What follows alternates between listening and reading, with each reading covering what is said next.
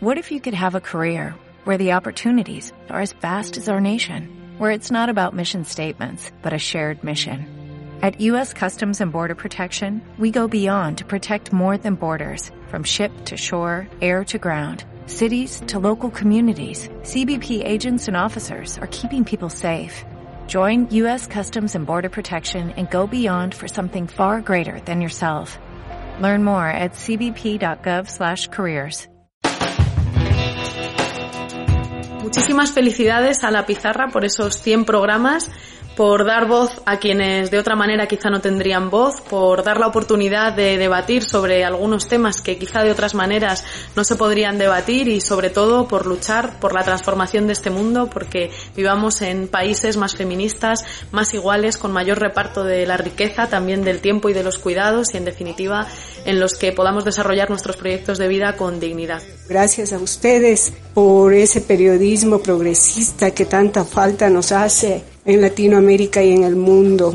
Les saludo efusivamente con todo mi cariño. Tuve la oportunidad de engancharme con ustedes desde el primer programa a través de Radio Pichincha Universal, la mejor radio y nos da grandes esperanzas. Felicidades. Soy Nancy Revelo desde Quito, Ecuador. Ya 100 programas de La Pizarra, espacio radial, de muchas veces habla en broma de cosas serias, en serio, de algunas bromas, política, fútbol, economía, felicitaciones a Alfredo Serrano y su equipo. Larga vida a la pizarra.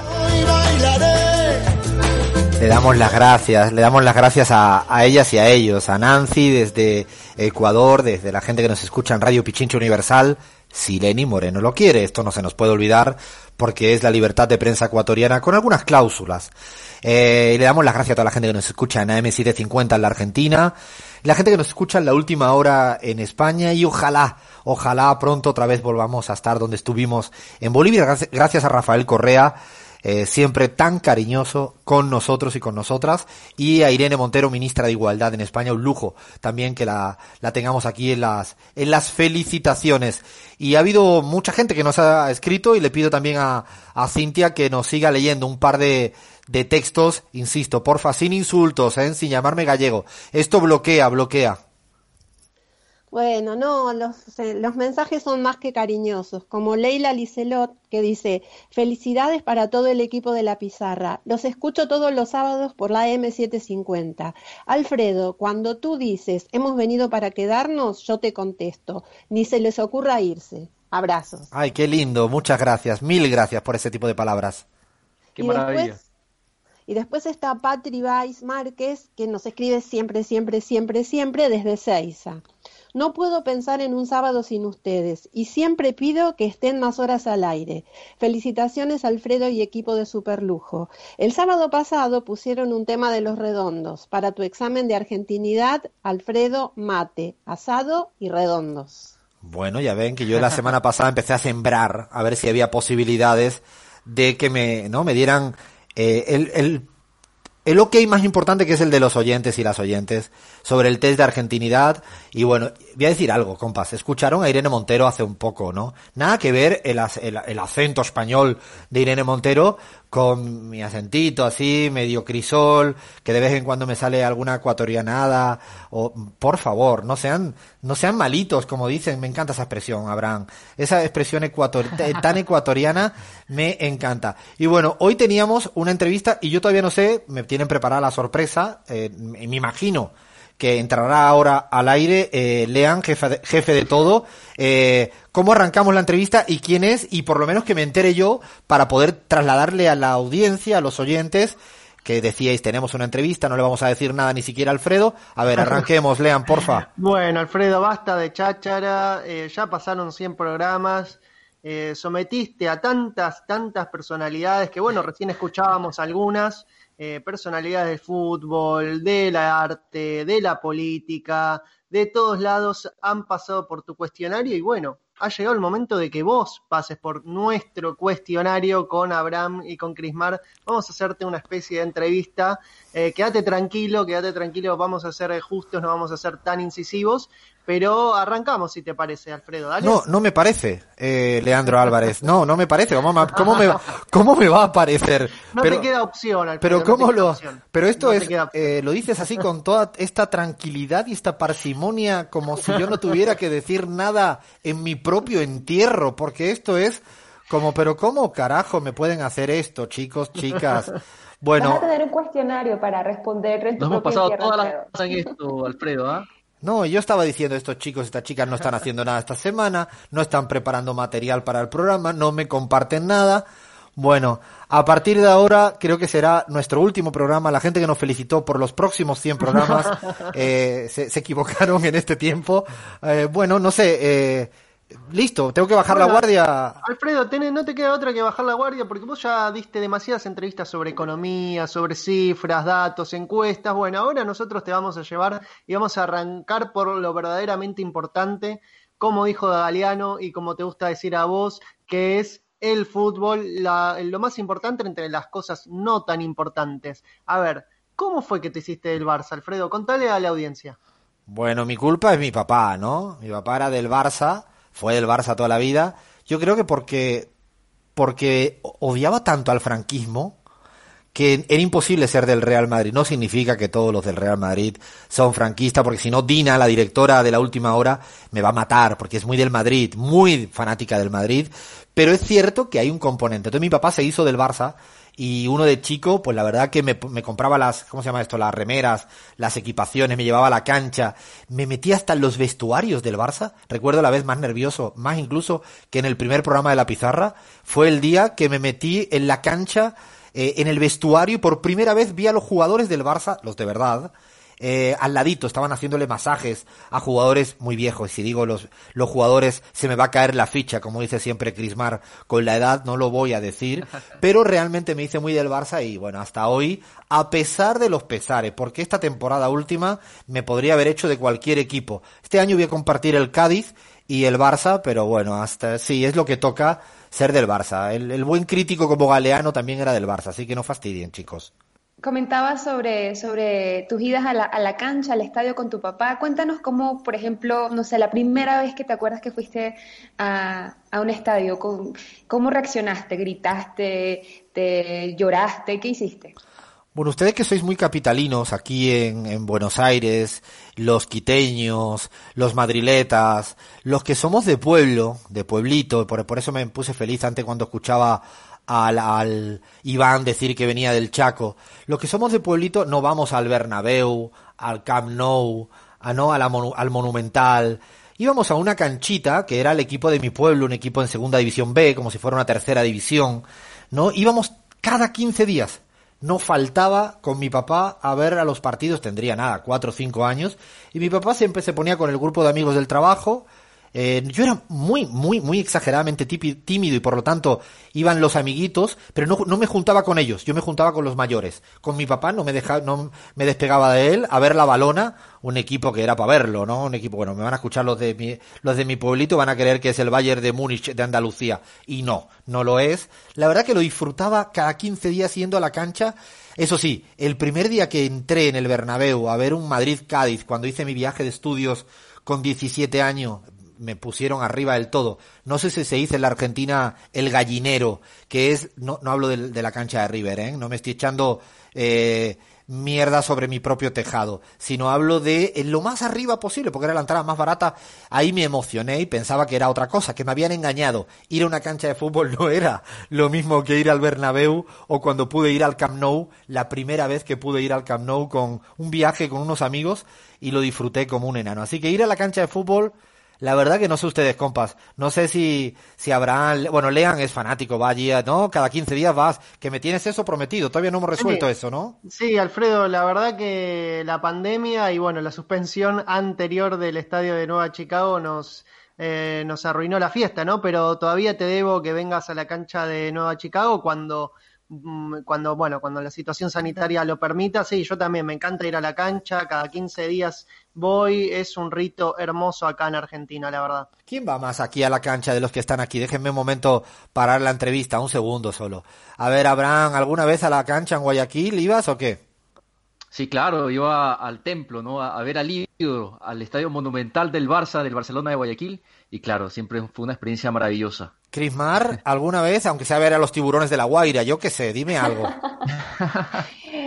Sí, al béisbol, por supuesto, pero también a ver al Caracas Fútbol Club, que tiene una barra además que te, te contagia de alegría y de, y de, emoción. Aunque no te guste el fútbol, que a mí me gusta, lo que pasa es que, bueno, no soy fanática tipo Alfredo Serrano, pero, pero sí, me acuerdo que, que allí en Caracas obviamente iba. Jair, me imagino que otro vicioso que siempre va a la cancha, ¿no?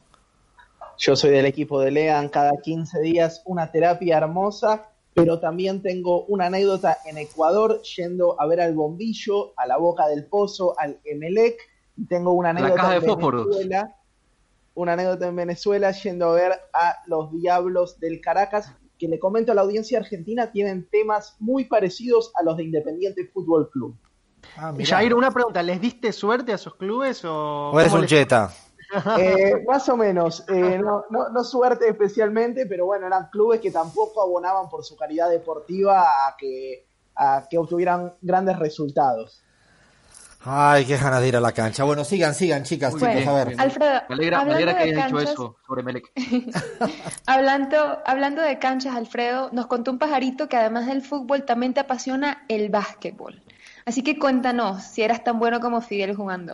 No sé el pajarito o pajarita que os contó este tipo de, de cosas. Sí, amo el básquet, amo el básquet mucho. De hecho, yo jugaba más al básquet que al fútbol. A las dos.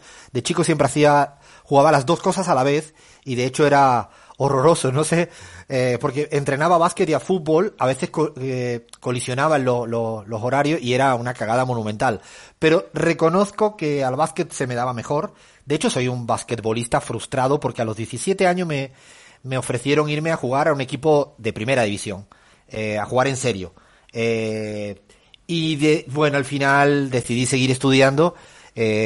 Desgraciadamente para mí, no sé por, no, no estoy hablando en serio, estoy, no estoy hablando en serio, sé que sea ahora, no recomendación es que no estudie nadie. el Pau Gasol de, de, la línea de Concepción. No, pero me iba a Girona, me iba a un equipo grande y tenía que irme a vivir muy lejos y tuve esa oportunidad, me hubiera encantado jugar a básquet, de hecho después me hice entrenador de básquet, incluso estudié, tengo mi título de entrenador de básquet y amaba y amo jugar a, a, a básquet, es de las cosas que más me divierte.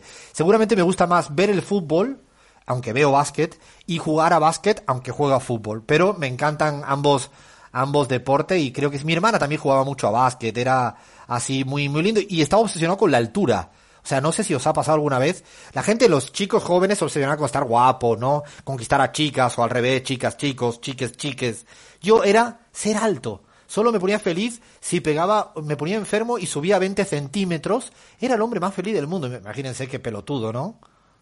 Alfredo, y si te tenés que comparar con un eh, basquetbolista, no quiero, eh, bueno, no, no, quiero que generes algo irreal, ¿no? No me digas, de, no sé, Manu Ginobili, pero más o menos, más o menos, ¿con quién te compararías? No, más o menos Michael Jordan. No, no, no, no, no, no, jugaba, jugaba de base, de forward, de, de uno, era alto, era alto para ser base y, y, bueno, era el capitán del equipo interno que el base es el que maneja. El juego, era muy alto para, era muy mal tirador de, de lejos, muy malo, era mi debili muy mayor debilidad. Los triples no. No, triples muy malo, no. muy malo. De hecho, era mucho, era muy de entrada, en eso sí que manejaba bien, y luego de dar muchas asistencias. Estaba obsesionado con Magic Johnson en la época de los Lakers, que ya para los jóvenes dirán, pero ¿qué está hablando el abuelo cebolleta este?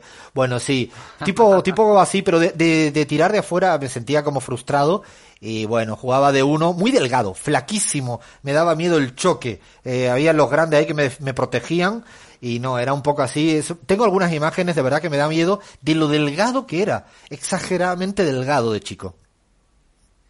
Alfredo, y bueno, ya para terminar esta parte deportiva, porque ahora se viene lo, lo bueno. Ah, ¿no se termina esto todavía?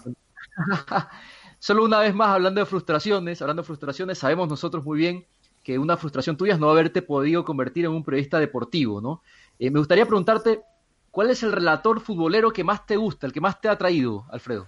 Bueno, en España hay varios. Para mí me encantan. O sea, hay Manolo Lama, que es un periodista con una capacidad de relatar. El del Barça, que me encanta, que es Oliveros. No, eh, Oliveros es el, para mí el periodista con el que yo el, el Barça o la época de Messi, eh, en la Argentina todo el mundo habla de Víctor Hugo Morales, pero tengo que reconocer en esto que no todavía no termino de engancharme al periodismo deportivo ni en la Argentina ni en América Latina. Quizás porque estoy como muy formateado en el periodismo deportivo español, yo tengo que reconocer que yo sigo estando atento de, de cualquier detalle futbolístico que me digan. Ustedes me hacen un test de, de temas de fútbol y ahí sí os gano de, de, de goleada. Para mí el periodismo deportivo es la mejor terapia a vida y por haber. No es, y de hecho, se van a reír de mí porque, claro, decir esto aquí en Argentina, hablar de terapia de manera tan frívola como lo estoy haciendo, pues sí, me viene genial este rato de escuchar que si Luis Suárez ha fichado por el Atlético de Madrid y va a hacer pareja con Joao, todas estas cosas, este ratito al día, evidentemente no lo escucho, y esto de la pizarra, y ahora le tenemos que confesar, lean a la audiencia, ¿no? de que en el fondo nuestro proyecto es acabar siendo un espacio deportivo. Esto lo debe saber todo el mundo, ¿no? Absolutamente. Lo que queremos hacer, lo que queremos convertir eh, a este programa es que todos los que y las que vengan acá a hablar hablen de fútbol y exclusivamente de eso. No nos importa mucho eh, lo que opinen de la realidad política. Lo importante es que opinen de fútbol. Y sí, y sí. bueno, y Alfredo, hablando de profesiones, ¿no? Cuéntanos la plena, como decimos en mi país. ¿Cómo elegiste tu carrera de economista? Eh, ¿Te hubiese gustado estudiar otra cosa? ¿Cómo fue que llegas a esta carrera tan aburrida como siempre la calificas? Madre mía, mejor esta ni la contesto, ¿eh? eh no, yo, yo, yo quería ser matemático de chico. Eh, bueno, imagínense, ¿no? Todos los niños odian las matemáticas, ¿no? Eh, bueno, la mayoría. Pues así de, de bicho raro salía que me encantaba la matemática. De hecho, quería ser matemática. Recuerdo una conversación en verano, cuando ya tenía que uno definir el qué, que tuve una conversación con mi papá me, me, trajo a un amigo del pueblo que había estudiado matemáticas para conversar con él. Y caminando por la playa de mi pueblito hablé con él y, me, y, y como que me ratificó lo que quería. Sin embargo, luego pensé eh, la economía porque también de muy pequeño, en un pueblo donde no había discusiones políticas con los amigos, mis amigos estaban en otra, yo leía Marx, unas pelotudeces que hacía este, este chico, eh, y la verdad que él fue el que me fue llevando a la economía. Entendía que había una arista, de, ¿no? desde toda la, lo que escribió Marx, eh, en el ámbito económico que me parecía que era como una manera de hacer filosofía desde una perspectiva más eh, precisa y concisa. Eh, y, y, me fui alejando un poco de la matemática, no lo dejé. Los que me conocen me sufren con las matemáticas. Cuando estamos en un debate, una encuesta de números, de análisis, eh, lo disfruto. Y lo disfruto porque para mí la matemática tiene un algo de filosofía profunda permanentemente. Sé que esto convencerle a nadie ahora. Hay un matemático acá argentino, Paenza, ¿no es? Adrián eh, Paenza, sí. Bueno, Adrián Paenza, que para mí cuando lo escucho hablar es un comunicador top. ¿No? es de lo, de lo mejor que he escuchado como matemático, así que esa es la profesión medio frustrada antes de ser economista y eso es lo que me llevó a ser economista. Un poco la culpa la tiene tan Carlitos Marx. Muy bien. Es un, datazo ese, ¿no? Pero bueno, además de economista y director de CELAC, has sido investigador, profesor, ahora hasta presentador de radio. Pero queremos saber, compa, ¿cuál fue tu primer trabajo? Dinos la verdad. Ay, trabajo, espérate. Uf, no, eh, bueno, mm, trabajo. El primerito de todos. El primer trabajo eh, fue, creo, cuando me dieron una beca. Tenía buenas notas de estudiante, la verdad que era de esto. Lo no sé, me lo dijeron la otra vez en argentino. Ya voy a empezar a suspender el test antes de empezar el test de argentinidad. en España, en España, el otro día me lo dijeron, me lo dijo Grandinetti. De hecho, fíjate que la memoria no la tengo tan mal.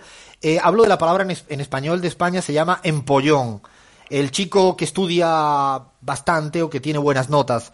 Tiene una frase, una palabra en la Argentina, me lo dijeron. Bueno, ya, ayúdame, Lean, todavía no estamos en el test. Un bocho, eras un bocho. Un bocho, no sé si era un, no sé, bocho me suena a cualquier cosa, así que, pues está bien, seré un bocho.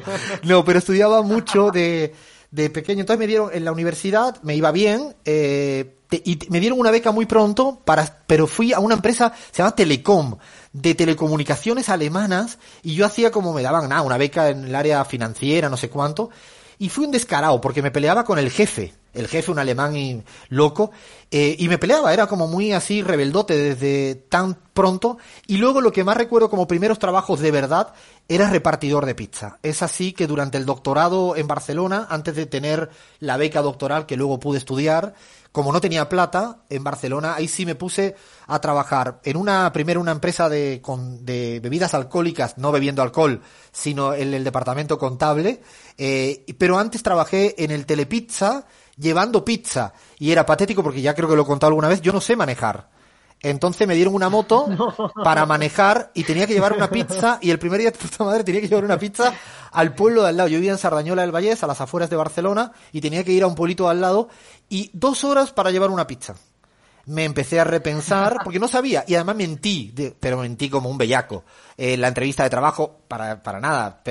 mentí porque dije, sí, claro que sé manejar. Yo no sé manejar motos, ni bici sí, pero no era bici, era moto. Así que lo pasé muy mal, compas. Su moto se estrelló y se rompió todito. No, todo mal, todo mal, todo mal. No me hagan recordar eso. Mira, por allí Iván nos, nos, nos, nos dijo, nos sopló la respuesta. Traga, eras retraga, Alfredo. Esa es la palabra, Cris, esa es la que me dijo Benedetti. Traga. Gracias, Iván, gracias, Iván, por, por ahí, por tirarle la pista a Alfredo, para que la notes para tu test de argentinidad. Bueno, Alfredo, hablando de estudios, estuviste en Barcelona eh, haciendo doctorado, eh, estancias predoctorales en Modena y en Bolonia, tienes un postdoctorado de Quebec en Canadá. O sea, nosotros nos preguntamos cómo fue que tú terminaste en América Latina.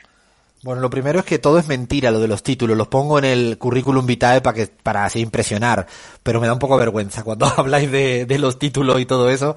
Me sonrojo un poquito. Eh, en América Latina, porque en el 2006, el 2006, yo estaba, eh, había vuelto de mis periplos en Canadá, en Italia, en Barcelona.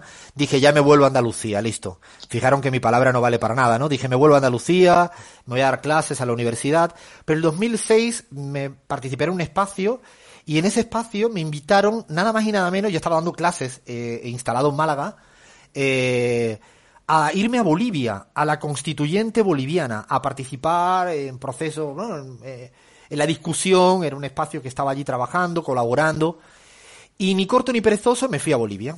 Y me fui a Bolivia para tres meses porque tenía plaza en la Universidad de Granada, recuerdo bien. Dime, dime, Cris.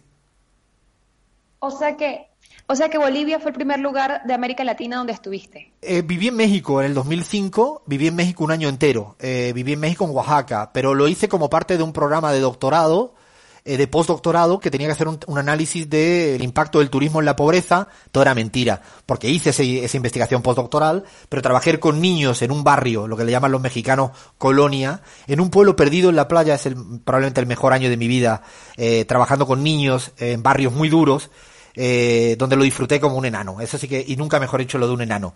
No es nada más hermoso y tan gratificante como trabajar en un barrio con chicos, chicas.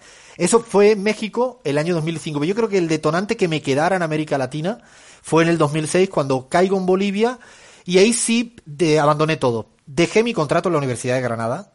Eh, me decidí quedarme en Bolivia sin nada y ya viví un año y medio en Bolivia y me cambió mi cabeza. Todo lo que creía que había aprendido de economía en mi vida, de eso de los doctorados y todas estas vainas, nada de nada, no, claro que te sirve, pero fue interesantísimo y ahí sí que me enamoré de lo que eran los procesos políticos en América Latina y, y a partir de Bolivia sí, luego salté, estuve en, Ecuador, bueno, y luego más, ahora aquí, pues aquí estamos en la Argentina. Vale, de modo que ese sería como el antes y el después de Alfredo Serrano, antes América Latina, luego América Latina, lo que marcaría tu vida definitivamente para pues ya quedarte acá en, en esta región preciosa. Bolivia, Bolivia tiene la culpa. Perdí hasta 18 kilos. Imagínense un flaco como yo perdiendo 18 kilos. No, una cosa, pero sí, me marcó mucho, me marcó mucho porque era muy interesante ver como viniendo de Europa, donde casi no pasaba nada en términos políticos, en Bolivia se movía absolutamente todo y era una esponjita, era maravilloso aprender y bueno, después de mucho tiempo ya me quedé con Bolivia, seguí, porque primero fui de mochileo, como tantos europeos fuimos, mochileé por Argentina, por Brasil, Perú, por Bolivia, pero lo, una cosa es mochilear, que es lindo, hermoso, y otra cosa es cuando te toca ir a comprar al pan porque te toca vivir en un sitio. Son dos cosas distintas y bueno, te marcan mucho. Ahora, Alfredo, hablando de experiencias que marcan vidas, eh, esta cuarentena como que nos obligó a hacer muchos esfuerzos, a, cambios de hábito. ¿Cuál fue para vos el más eh, radical o el cambio de hábito que más te costó? El que menos me costó, eh, lo voy a decir en inverso, es no tener que viajar. ha sido hermoso. Esto es, lo único que puedo rescatar de tener una cierta calma y una rutina que hacía años, décadas eh, que no tenía. Lo que más me costó fue eh, probablemente habituarme a hacer estiramientos físicos en mi propia casa. Yo siempre me he reído, y disculpen que la caiga otra vez para no quedar bien con nadie, con toda esta gente que hace yoga en casa, no sé cuánto, todo esto. Claro, evidentemente no he caído todavía en esa tentación, no sabemos, mañana lo mismo me convierto en el hombre zen y estoy todo el día haciendo yoga, pero no, lo que sí es cierto que me costó tomarme el hábito de estiramientos físicos y hago cada semana tres, cuatro veces ejercicios físicos puntuales para intentar, yo tengo muchos dolores de espalda, eh, antes lo resolvía corriendo, caminando, eh, y, o, haciendo deporte y ahora pues con honestidad ha sido lo que más me ha habituado. Ahora ya no, ahora eh, casi la extraño a la persona que yo pongo ahí el YouTube, no se ha convertido como mi mejor amiga casi. Eh, no, esto, esto sí que verdaderamente ha sido lo más difícil y ahora no, ahora lo, hasta lo disfruto. Ahora, Alfredo, yo te llevo ahora una, una pregunta que se hace todos los oyentes eh, acá tanto en el mundo, ¿no? En el mundo que nos escuchan en la pizarra. ¿Alguna vez tuviste pelo corto? ¿Te lo cortarías o sos algo así como Sansón? Eh, no me lo cortaría, eh, definitivamente. Creo que alguna vez sí he tenido pelo corto, pero no tan corto, casi nunca muy, muy corto. O sea, momento Abraham como está ahora, no. Llamé, como dicen los franceses, jamás. No, nunca. Pero, ¿y el pelo largo? No, no me lo, no creo que me lo cortaría. Es más, voy a dar una primicia. Si se me cae el pelo me van a ver con peluca, chicos. Esto siempre se lo dije a dos grandes amigos míos, a Jorge y a Gaby de Río Cuarto de Argentina. Ellos se ríen de mí porque cada vez que me ven dicen, sigue superando, ¿no? De acuerdo, de acuerdo peluca, listo, se resuelve rápido esto. O ahora se implante de pelo, me voy a Turquía. me voy a Turquía, esto lo resuelvo rápido. No, no, no, no voy a escatimar en ese tema. Tal cual, tal cual. Yo también estoy de acuerdo y estoy en la misma línea. Alfredo, ahora cuéntanos algo. ¿Cómo se te ocurrió esto de la pizarra y bueno, el nombre, algo de eso, nosotros sabemos de dónde viene el nombre, pero cuéntale a los radioescuchas por qué nace el nombre de la pizarra y cómo es que se te ocurre este proyecto, esta travesura. Bueno, proyecto porque amo la radio y creo que uno no puede dejar, y esto quizás es muy tonto decirlo y está muy manido y recurrente, pero bueno, cuando uno sueña cosas tiene que intentarlo y no podía uno no intentarlo cuando tiene las posibilidades de hacerlo. Tenía ganas de hacer radio toda la vida y era como que un día hay que hacerlo, hay que hacerlo, hay que hacerlo. Y bueno, encontré el momento, encontré el equipo, ahí tienen la culpa aquí Abraham, Chris, Lean y toda la banda que hemos presentado. Y, y el nombre viene, en el fondo es que esta iniciativa, me la, esta idea me la da tanto un programa que yo amo y adoro de España, que se llama La Cafetera que es un programa de radio que ya recomiendo a toda la gente que quiera escuchar radio buena, en serio, es un programa diario hecho por Fernando Berlín, que lo hace así, en su casa. Y de hecho es muy escuchado. Y el nombre me gustaba, no solo el programa me encantaba, sino me gustaba que fuera un nombre sacado, es muy típico, y disculpen porque voy a quedar mal otra vez, para variar. La mayoría de los programas de radio son como frases hechas, ¿no? Frases hechas como esto, bajar la guardia, que, que, intentan, de hecho yo busqué bastante así. Verbalizados. exactamente, verbalizados, esa es la palabra eh, técnica. Y yo no tenía ganas de caer en esa, en ese mainstream, si cabe el término, ¿no? Quería una frase que evocara las palabras y no sabía, la cafetera me parecía hermosa, pero plagiarle al programa íbamos a quedar un poco, poco creativo, ¿no? Y me pareció que la pizarra, un día caminaba por Malasaña, en Madrid, en un barrio divino de, de Madrid, y vi un bar, un bar cerrado, no estaba ni borracho, ni era la noche, ni nada de eso, vi un bar que se llamaba La Pizarra. Y la verdad que me hizo clac, clic. Pensé que era ideal por el juego de las palabras ¿no? Escritas, habladas, creo que, bueno, y ahí se quedó, a pesar de que, pues ya saben que la cagué, porque era pizarrón dicho acá, pero la culpa es vuestra, de que Leandro no me dijo nada, de que el resto nadie me dijo nada, bueno, ahora ya lo, lo, siento, pero tenemos que seguir para adelante con la pizarra. Bueno, Alfredo, ya, em, para continuar, ¿no? Acaban, para ir acabando más bien. Pregunta corta, respuesta corta. Y empezamos con ¿Cuál es el político con el que más te ha reído y alguno al que no quisieras ver en pintura? Con el que más reído es Chávez. Eh, al que no quisiera ver en, pintura es a Vargas Llosa sin ser político, siendo político. ¿Y algún político de la derecha que más te haya fascinado? eh, me fascina muchos políticos de la derecha. Yo me atrevo a decir que desde el mismo Santiago Abascal, hoy en día, hasta el propio Donald Trump, uh, creo que sí, me, me, me interesa, los estudio, los analizo, los escucho mucho tiempo. No, no, no me, no soy de los refractarios. Eh, hasta Durán Barba, como ideólogo de la derecha, le, le escucho y le presto atención. Y ahora, Alfredo, contame qué es lo que más disfrutas hacer en tus tiempos libres. Uh, me gusta mucho cocinar. Amo el rato de, de preparar una cocina, así, lento, calmado. Me, me, amo el rato de estar cocinando, por ejemplo, habas. Eh, el rato de pelar todas las habas, tranquilo, que estoy haciendo ese trabajo y luego lo cocino lindo en algún salteado o preparar una tortilla de papa. Co cocinar, adoro y lo hago mucho, de hecho. ¿Y tu peor hábito, manía? Cuando leo el diario, detesto que eh, alguien me toque el diario o me lo arrugue, el diario en papel. Eh, si alguien me toma página 12, El País o cualquier otro diario, me lo toma, me lo doblan mal, me lo arrugan, me lo... No, a ver que te lo consulte, esto que estás en la playa con los colegas. No, no, no, no, no, mis sobrinos cuando están en casa, que... No, no, no, el diario escrito tiene que ser todo... Hay un momento este fantástico. Bueno, llega el momento, Alfredo, el tiki-taka, lanzamos una palabra y vos respondes con otra. Arrancamos, arrancamos con Beatriz Mancilla. Lo máximo.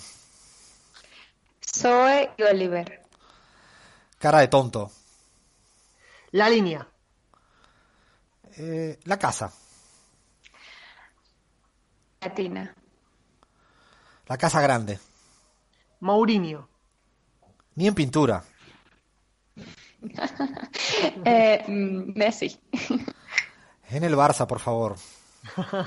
River. Cada vez menos. Fer Saninelli, el látigo. Un gran compañero. La pizarra. 100 programas más.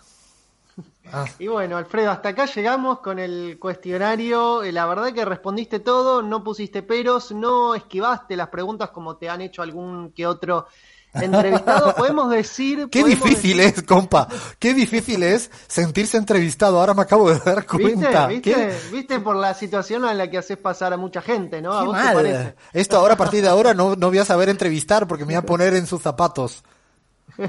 Bueno, ¿te parece ahora, Alfredo, si damos, si separamos un poquito y ahora sí sometemos, te sometemos a otro, a otro test, pero ya este el test de argentinidad, a ver si te podemos dar o no eh, la nacionalidad de Argentina? Bueno, hasta aquí llegamos con esta no emboscada que me han hecho esta banda de bajar la guardia, la bajé. Lo peor de, lo peor de todo es que la bajé, lo hicieron demasiado bien ellos y ellas. Seguimos en la pizarra con el test de argentinidad, pero ustedes no saben que yo voy a pedir comodín del público. Seguimos. ¿No se merece tu familia lo mejor? Entonces, ¿por qué no los mejores huevos? Ahora, Egglands Best están disponibles en deliciosas opciones. Huevos clásicos, de gallina libre de jaula y orgánicos de Egglands, que ofrecen un sabor más delicioso y fresco de granja, que le encantará a tu familia. En comparación con los huevos ordinarios, Egglands Best contiene la mejor nutrición como 6 veces más vitamina D, 10 veces más vitamina E y el doble de omega 3 y B12. Solo Egglands Best. Mejor sabor, mejor nutrición, mejores huevos. Visita egglandsbest.com para más información.